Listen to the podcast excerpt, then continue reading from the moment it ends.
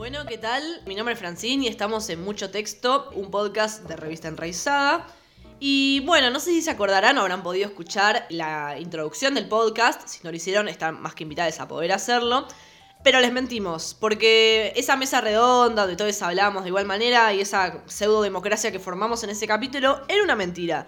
Así que hoy invitamos a Martín, estamos acá con Martín y Gastón, a que Martín monopolice la charla y nos cuente un poco sobre un tema que eligió. Que, si quiere pasar a contar un poco de qué se trata. Eh, fundamentalmente me tocó a mí elegir el tema de este encuentro. En definitiva, decidir a lo largo de la semana qué traer a la mesa para charlar un rato. ¿De qué vamos a hablar, Martín?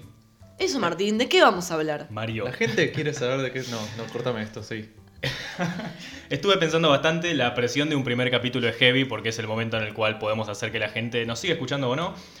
Pero finalmente me decidí por un tema que no solo me gusta a mí personalmente, sino que es importante tenerlo en mente para entender algunos puntos de política contemporánea y del que además se habla relativamente poco. No nada, hay cosas, pero relativamente poco. En consecuencia, vamos a hablar un poco de las guerras del opio, o las guerras entre Inglaterra y China, posteriormente también Francia y otros, en el siglo XIX. Punto 1. ¿Por qué se llaman guerras del opio? Quizás sabrán, quizás no, el opio es una droga, lisa y llanamente, que se extrae de la adormidera o amapola real, y que es, por ejemplo, la base de lo que hoy es la morfina. Esta última oración la saqué textual de Wikipedia, la pueden buscar y les juro que es lo único que voy a sacar de Wikipedia para este capítulo. El resto tiene bibliografía de respaldo, después lo vamos a subir a la guía del capítulo. En Enraizado usamos todas fuentes fiables, no solamente Wikipedia, también el Rincón del Vago o Muy lo que me contó mi tía en el almuerzo. Sí. ¿Sigue existiendo el Rincón del Vago? Cuestión. ¿Cómo una droga puede llevar a la guerra? Quizás hoy es un poco más fácil, pero en el siglo XIX no lo era tanto. Básicamente el panorama era el siguiente. Década de 1830. En China gobernaba la dinastía Qing, que se escribe Qing con Q, Q-I-N-G, pero se pronuncia Qing. Desde hacía ya casi dos siglos, incluso un poquito más, se venía consolidando un comercio muy fuerte de Europa con China. Es famosa, por ejemplo, la ruta de la seda para transportar especias y bienes de lujo, aunque también una ruta marítima pasando por lo que hoy es Sudáfrica. Como saben, Colón llega completamente de pedo a América buscando una manera de llegar a Asia por mar, que no sea pasar por el África portuguesa. Conquistada y saqueada América, se arma incluso otra ruta comercial, menos conocida, pero muy interesante, que es la del galeón de Manila. Es decir, una flota española que cruzaba regularmente el Pacífico desde Filipinas hacia México. Hubo comercio transpacífico en la colonia e incluso se estima que a China llegaba más plata por el galeón de Manila que por la ruta de la seda entera. Obviamente todo esto hay que chequearlo porque hay muchas perspectivas distintas. Se viene armando entonces, a lo largo de varios siglos, un esquema que es muy aproximadamente el siguiente. Si América fuera una gran y enorme vaca, los europeos, fundamentalmente España y Portugal, también obviamente Inglaterra, se llevaban la leche y hacían queso. Pero ese queso y esa leche se consumían fundamentalmente en China. ¿Se entiende algo de metáfora o confundido más? Me gustó esta economía didáctica, es como el ejemplo de la torta, que Sí. todos queremos que haya una porción. Ah, yo estaba pensando en ese ejemplo libertario, el del comunismo es, viene el Estado, te mata la vaca. eh, Uy, es buenísima, ¿por qué no lo armé con vacas de esa manera? Bueno, ya está, ya lo armé así. Se consumían en China, ¿ok? Es esa la idea. que somos argentinos, contamos todo con vaca. Por ende, medio impenetrable chaqueño, en realidad, de alguna manera loca, llegaba a llenar las arcas de la dinastía Qing. El punto es que la plata potosina también llenaba las arcas de la dinastía Qing. De hecho, la moneda china se acuñaba en plata y en ningún lugar de China hay minas de plata, o por lo menos no lo suficiente como para abastecer una moneda entera. Ahora, ojo con esto. Esto no quiere decir que China estuviera recontra feliz negociando con todo el mundo. De hecho, el comercio estaba bastante regulado. Generalmente solo era por el Cantón, que es una bahía que da al mar de China, y todo estaba, como es muy común en las dinastías, por lo menos después de la dinastía Ming, tremendamente controlado, burocratizado y organizado. La pregunta, que es la misma que nos hacemos ahora, es ¿por qué podían darse ese lujo? Vamos a detenernos un minuto en una imagen. ¿Cuál dicen que es el estereotipo de la realeza y aristocracia inglesa? Eh, les gusta tener hijos entre primos. No, creo que eso es la española, pero no, Toman no es eso. mucho té. Bien, me sirve lo del té. Ah, buenísimo. De pedo, ¿no? El famoso té inglés, los palacios, la vestimenta, todo eso conlleva un imaginario de lo que es la aristocracia y la nobleza tío en Inglaterra. El 5 o'clock tea. Si desmantelamos esta imagen en los elementos que la componen, nos da que el té inglés, este 5 o'clock tea, es oriental. No solo chino, sino fundamentalmente de la India y de Sri Lanka. De hecho, al té negro se le dice té de Ceilán. Es como cuando la gente piensa que Jorge Drexler es argentino, pero es uruguayo en realidad. No, es argentino como Natalia Oreira. Uy, cómo te corrió. te mató. Bueno, Gastón vamos deja a Francín censurando. pedaleando en el aire. Eh, Cuestión, las famosísimas tacitas inglesas que son de porcelana, que también es China, y tenían que negociar con los Qing. Las tacitas que ahora compras con la cara de la reina, bueno, todo eso originalmente era de China. ¿Puedo contar un dato muy curioso sobre el té? Ya que estamos Sí. hablando de- del té de China y eso. Dale. Eh, según de dónde llegó el té a los distintos lugares, se llama té o chai. No sé si ubican esto. ¿Cómo es? Me Claro, gusta. si el té llegó por vía marítima, generalmente se llama ti o té porque viene de la región de China que está circundante al mar, que le dicen té.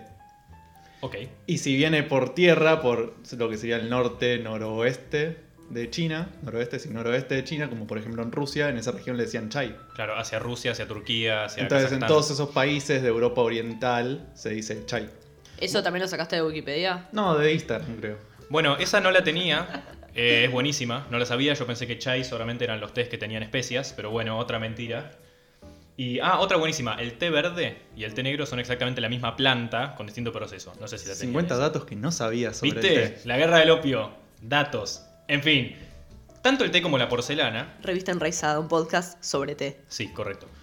Eran de China. Las vestimentas más lujosas de la realeza se hacían con seda, que también es China.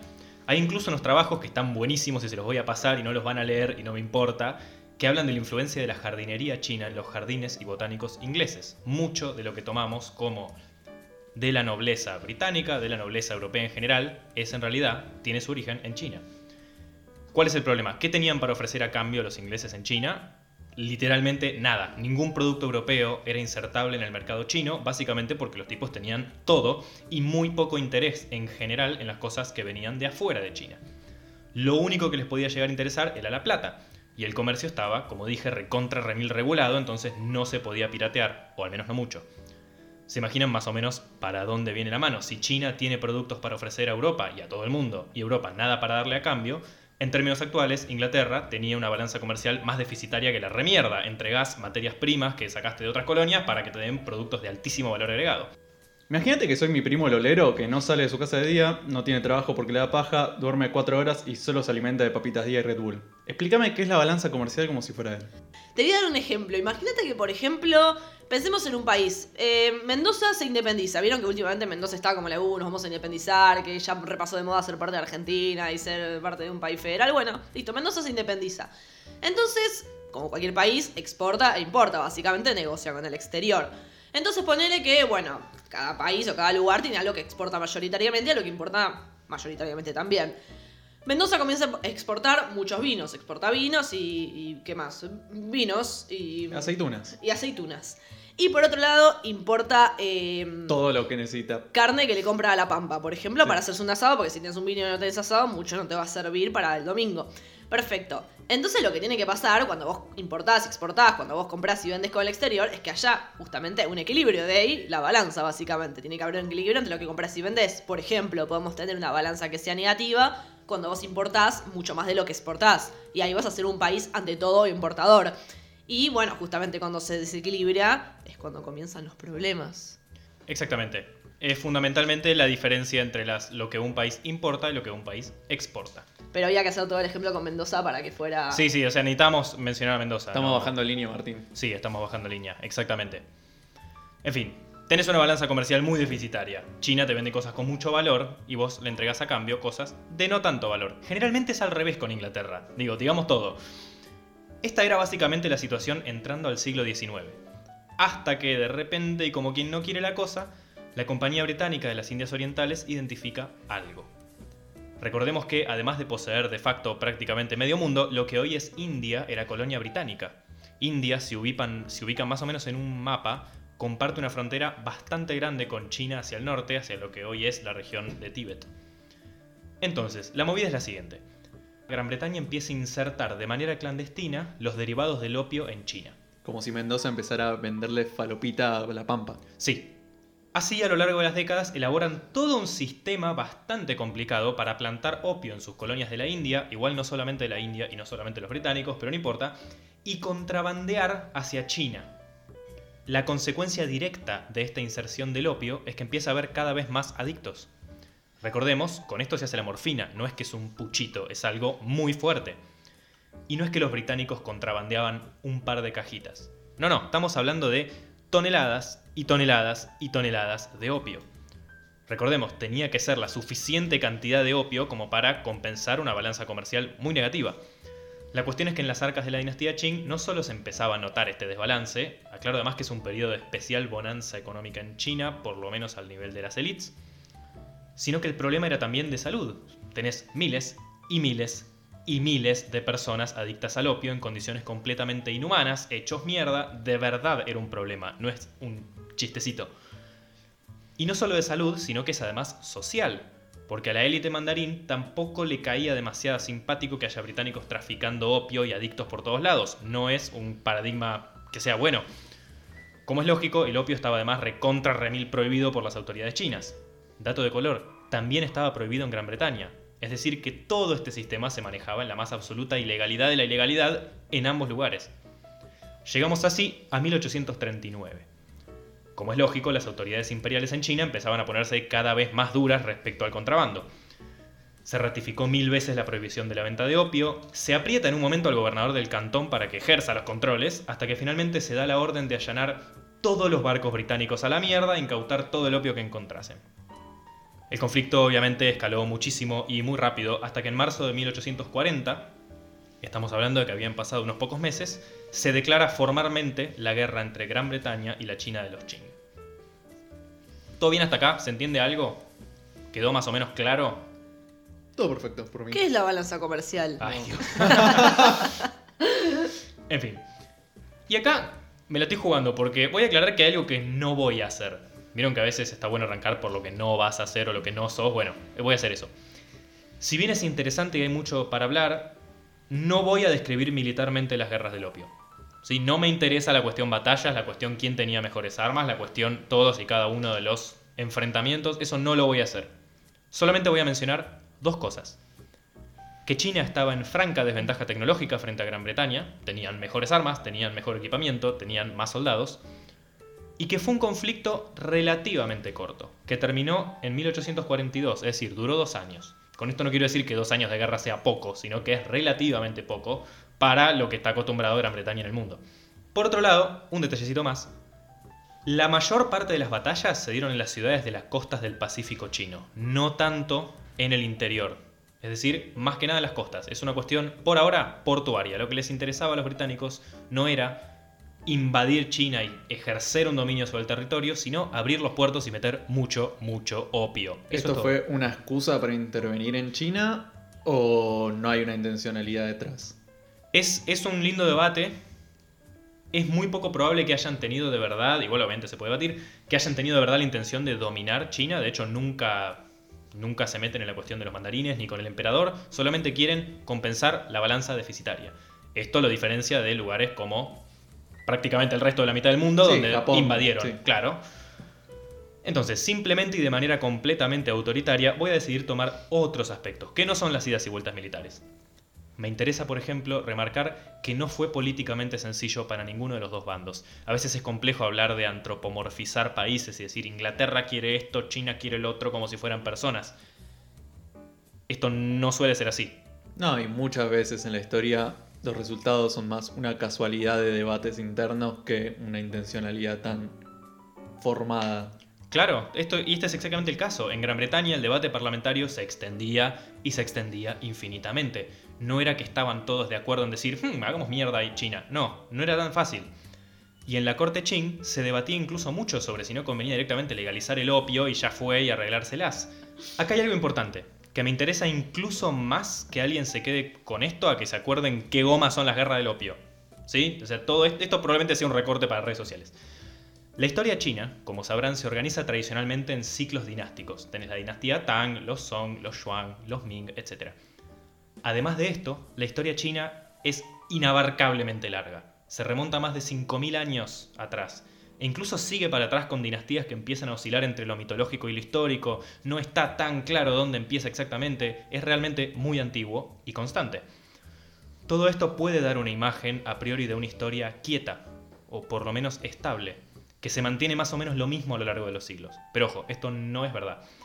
La historia china es sumamente compleja, como al igual que cualquier otra historia de otro lugar del mundo, y dentro de cada dinastía o gobierno encontramos contradicciones, disputas, bardo, guerras internas, debates filosóficos y un montón de cosas como en cualquier historia de largo plazo. Sí, también hay que evitar pensar eh, a la historia china como la historia de una nación milenaria, cuando en realidad la nación china es más un fenómeno del siglo XIX, como todas las otras naciones del mundo, en cuanto a la conciencia nacional de la población en general y demás. En el caso, o sea, sí, en el caso específico de China es un poco debatible pero no deja, no hace que no sea así, que no podamos traspolar lo que es hoy a lo que era atrás. Tampoco las fronteras son las mismas, no ocupaba el mismo espacio geográfico que ocupa hoy, igual que el resto de los lugares. Entonces, lo que quiero que se lleven es que no dejemos que esta imagen del gobierno dinástico, autoritario, el modo de producción asiático y demás yerbas nos nuble la vista ante la realidad de la historia china, que es muy difícil, es compleja, está llena de pujas políticas. Al igual que cualquier otro reinado, los mandarines no piensan todos lo mismo. Tenés los conflictos palaciegos, el problema de las concubinas, los eunucos que a veces tienen incluso más poder político que el propio emperador. No es tan fácil. Es de verdad muy complejo, por caer en un lugar común. Dicho esto, vuelvo a las guerras del opio.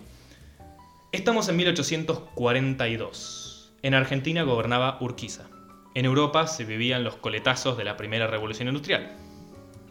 Faltaban unos 113 años para que nazca Franchella, unos 32 más para que se estrene la primera de los bañeros. 32 más que 113, imagino. no veo los bañeros en, en 1880. Y bueno, 42, la China de los Qing se rendía oficialmente ante Gran Bretaña. Esta rendición no es como cualquier otra, sino que es recontra importante. Porque es considerado como el primer tratado desigual. Este concepto es importante, así que lo voy a decir de nuevo y muy lento y muy radial. Tratado desigual. Tratado desigual. ASMR, muy bueno. El rendirse para China no fue solo una cuestión de herida en el orgullo nacional como cualquier rendición, sino que trajo de la mano una serie de requerimientos por parte de Gran Bretaña. Entre ellos, que los Qing le pagaran los costos de la guerra. No tengo una cifra ni una analogía en dólares, pero es una cantidad estúpidamente grande de plata. La apertura forzada del comercio en cinco grandes puertos, entre ellos Shanghai, eliminación de los tributos e instalación del libre comercio, poder meter sus mercancías, tratados de exterritorialidad, y atente a esto, porque es importante, ceder el territorio de Hong Kong a la corona británica. Esto es importantísimo, a priori porque marcó el inicio del fin de la dinastía Qing, no solo por la pérdida de legitimidad que acarrea perder una guerra, que eso te pasa en todos los gobiernos de todos los momentos, sino porque finalmente se la forzó a abrir el comercio, a liberalizar y que circule el opio como si fueran caramelos por toda China. Todo esto sin contar la guita que tuvo que poner la Gran Bretaña, que es un montón. A este tratado desigual se le llama el Tratado de Nankín, por la ciudad homónima, y es como que abrió la puerta a que inmediatamente todas las potencias occidentales ingresen al mercado chino por el surco que trazó Gran Bretaña, se meten todos de repente. De hecho, en los siguientes años se forzó a China a firmar tratados similares con Estados Unidos, con Francia, etc. Bueno, pensemos también esto en un, plano un poco más global. Eh, como dijimos, 1842. Eh, Falta muy poco para la batalla de vuelta obligado, por ejemplo, acá. Sí, exacto. Eh, y la apertura de los muelles en el río Paraná con Rosas después de la guerra con Inglaterra y Francia. Claro, y bueno, y acá meto O sea, es una política comercial a gran escala. Me meto una un poco más fina. Política. Es bastante similar al caso de Argentina, donde no es formalmente una colonia, pero los tipos te fuerzan a abrir los ríos. Solo que en Argentina hubo un poco más de eh, extracción de materias primas, etcétera. Y en esto es justamente lo que está lo central. Finalmente el punto definitivo que hizo que Gran Bretaña fuera a la guerra no fue el opio, sino el libre comercio. Todos sabemos lo que pasa cuando tenés libre comercio con Inglaterra. Te hacen recontra remil mierda. Entonces, insisto, ¿está todo bien hasta acá? ¿Se confundió mucho? ¿Más o menos se entiende? Clarísimo. Espectacular. Entonces, China nunca fue formalmente una colonia occidental, como si lo fueron India, Myanmar o incluso Vietnam. Pero sí tuvo esta particular experiencia en la cual se la fuerza por las armas, no es que se la fuerza diplomáticamente, a abrir el comercio y permitir enclaves coloniales europeos y yanquis, ojo, porque acá cortan un poco todos, en sus principales puertos. Después de 1845 la situación, lejos de mejorar, empieza a irse un poco a la mierda a velocidad abismal, cada vez más tratados desiguales, cada vez más territorio cedido a Europa y sobre todo la sensación, completamente justificada, de estar siendo sometidos. Y esto es importante para un país con una historia tan larga y una influencia tan enorme en Asia-Pacífico como lo era y es al día de hoy China. En resumen, no les gustaba un carajo y es perfectamente comprensible. Y para peor, sucede en este momento un hecho increíble, muy poco conocido y muy interesante, que es la rebelión Taiping. Creo casi con total seguridad que amerita y voy a hacer un capítulo entero solo para hablar de la rebelión Taiping. Hablamos de que en 1850 un tal Hong Xiquan, un estudiante letrado que había fallado los exámenes para entrar al sistema imperial, tiene una especie de revelación celestial y dice, che, yo soy el hermano de Jesucristo. Igual no fue tan así, pero fue casi así. Hermano de Cristo, por ende, hijo del Dios Supremo, hace una interpretación propia de la Biblia, que encima había pasado por el filtro de la traducción al mandarín, que es un idioma más difícil que la mierda, por parte de los jesuitas. Era todo muy confuso, todo muy complejo. Cuestión que esto logró su propia secta, sus adeptos, y mal que mal su palabra circuló. Insisto, para entender esto hace falta un capítulo entero y lo voy a hacer. En 1851 se proclama el Reino Celestial de la Gran Paz, del cual él mismo sería el líder, y emperador supremo y empieza una revolución separatista dentro del territorio Qing de unas proporciones completamente ridículas. Hablamos de que su ejército era de más de un millón de soldados, con altísima disciplina, altísimo fanatismo y capacidad concreta para derrocar a la dinastía y hacer mierda todo. Para que se den una idea, el famoso ejército grande de Urquiza es más o menos contemporáneo a esto y tenía 30.000 soldados. En conclusión, tenían bardos por todos lados ese muchacho. Sí, caos, completamente caos. Entonces, era el perrito con el meme, it's fine. Sí, Fuego. Bueno, hay, hay varios artículos que arrancan con la metáfora de China en llamas para hablar de esta época. Es como todo prendido fuego, todo yéndose a la mierda. Cuestión, en la década del 50, mientras nosotros debatíamos nuestra constitución, China estaba hecho mierda, todo bardo, guerra civil, ejércitos de un tamaño increíble, potencias europeas metiéndose entre los puertos y contrabandeando opio, más adictos, estaba todo mal. Pérdida de legitimidad política, balanza comercial negativa, caos, la rebelión Taiping finalmente igual no triunfó, pero se estableció por casi 15 años en una parte de China y dejó un número de entre 30 y 50 millones de muertos, ¿ok? Todo Argentina y Uruguay muertos. No, me rompe que en China todo sea de proporciones tan enormes. Estamos desacostumbrados a manejar esa cantidad de números y no nos cabe en la cabeza pensar una rebelión que deja entre 30 y 50 millones de muertos. ¿Tenemos la población de China en este momento? Eh, 1.400 millones. Ah, era Se puede googlear. Okay, en ese momento no era tanto, ¿no? Pero Estamos hablando de que la rebelión Taiping probablemente sea, después lo podemos chequear, la revuelta campesina más grande y la guerra más sangrienta de la historia de la humanidad. Hacia 430 millones. En 1850. Mm. Ah, 1850. Sí, sí. O sea, un 8% de la población china muerta, digamos. Está mal. Como si fuera poco, se viene ahora la segunda guerra del opio, que empezó por unos incidentes en los que los soldados Qing inspeccionaron barcos británicos y fueron apresados por soldados británicos. O sea, imagínense que vos estás en Puerto Madero, te están contrabandeando falopa, entran a ver que estés contrabandeando falopa y la gente que está contrabandeando te mete en cana a vos. Está todo mal. Como se habrán dado cuenta, China no estaba en condiciones militares de enfrentarse a nadie porque tenés el reino celestial de la Gran Paz que te acaba de hacer mierda a todo el ejército y mucho menos para enfrentarte a todas las potencias occidentales juntas. Ya bastante tenía con el hermano chino de Jesús liderando una revuelta, y igualmente, en 1857 se desata la Segunda Guerra del Opio, en la que los Qing rápidamente pierden y el año siguiente se los vuelve a forzar a firmar tratados desiguales, pero ahora con más países, incluido Rusia, fiesta, todo el mundo fiesta en los puertos chinos. Y sus consecuencias son peores. Finalmente se termina de legalizar el opio. Imagínense el bardo. Y ojo, con esto no estoy haciendo la analogía de que no haya que legalizar ciertas drogas. Pero una cosa que te liberalicen el principal producto que te estaban contrabandeando. Se abren más puertos, se abren embajadas en la ciudad de Pekín. Contexto, era una ciudad que no estaba abierta a todo el mundo, no había embajadas normalmente, era más bien una ciudad prohibida. Y por supuesto, mucha, muchísima más plata en compensaciones. La pregunta es, ¿qué de todo esto nos sirve para leer el presente de China? Por un lado, si se acuerdan, Después de la Primera Guerra del Opio, China cede Hong Kong a los británicos. Y este es, en última instancia, el origen del actual conflicto en Hong Kong. Para quienes no lo saben, hablamos de un territorio muy, muy pequeño, a la entrada de la bahía del Cantón, casi enfrentado a Macao, uno de los polos comerciales más importantes de la zona. Cuestión que como Hong Kong estuvo separado políticamente de China desde entonces, se quedó como afuera de todo el proceso revolucionario que vino después. Es decir, no pasó nunca por la etapa maoísta. Y esto tiene consecuencias en todo. Por ejemplo, nunca se simplificó el idioma. Recién en 1997, mientras acá padecíamos la convertibilidad, Hong Kong es, entre comillas, devuelto a China. Y toma la nomenclatura de región administrativa especial. Es por eso que cuando ven las noticias el bardo con Hong Kong y cagándose a tiros con la policía, es porque forma parte políticamente de China, y eso es bastante poco debatible, pero con muchas excepcionalidades que hacen que no sea lo mismo que cualquier otra ciudad. Cosas cambiantes, mayor apertura a Occidente, no tenés la barrera de Internet, tenés muchas empresas occidentales y 150 años de historia política dividida. Por otro lado, esta experiencia de China como casi colonia está todavía muy presente en la memoria a nivel nacional, por la cuestión de la humillación e injusticia. Suele aparecer frecuentemente en la disputa actual entre China y Unión Europea o China y Estados Unidos la cuestión de este pasado de los tratados desiguales, que también pasó en Japón. Así que bueno, espero que estas claves de lectura les sirvan para aproximarse de otra manera a las noticias, a la historia y a las novedades que nos llevan de las disputas políticas en China, sobre todo alrededor de la relación con Hong Kong y de la relación con Occidente.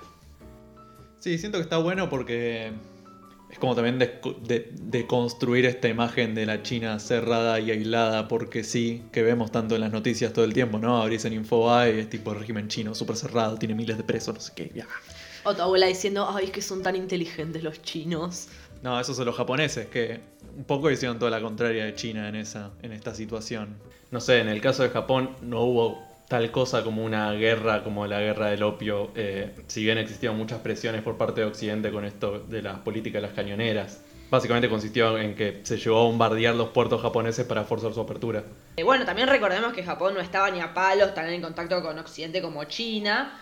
Eh, para hablar del shogunato Tokugawa, que era el modo de gobierno de Japón en esa época, se suele recurrir de hecho al aislacionismo japonés o shogunato aislado. Igual no era tan así porque siempre hubo algo de comercio a través de algunos puertos, más que nada con los holandeses.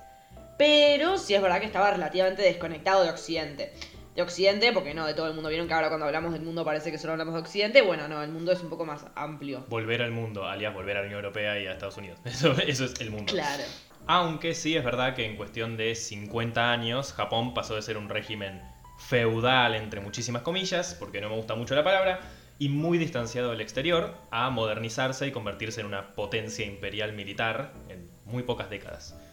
De ahí es que durante la Segunda Guerra Mundial e incluso desde varios años antes, Japón invade y ocupe China, Vietnam, Corea, con las consecuencias desastrosas que ya conocemos. Sí creo que más allá de las diferencias, hay algo que tienen en común con China, que es la velocidad completamente vertiginosa a la cual modernizaron sus sociedades tradicionales en un caso desde fines del siglo XIX y el otro más hacia finales, mediados finales del siglo XX. Pero sí es verdad que la modernidad en ambos casos se vive como algo mayormente traumático, mayormente rápido y mayormente bajo esta tutela forzada de Occidente. Bueno, ¿alguien quiere agregar algo? Para nada. Para nada. Esto ha sido mucho texto, un podcast de historia de la revista Enraizada.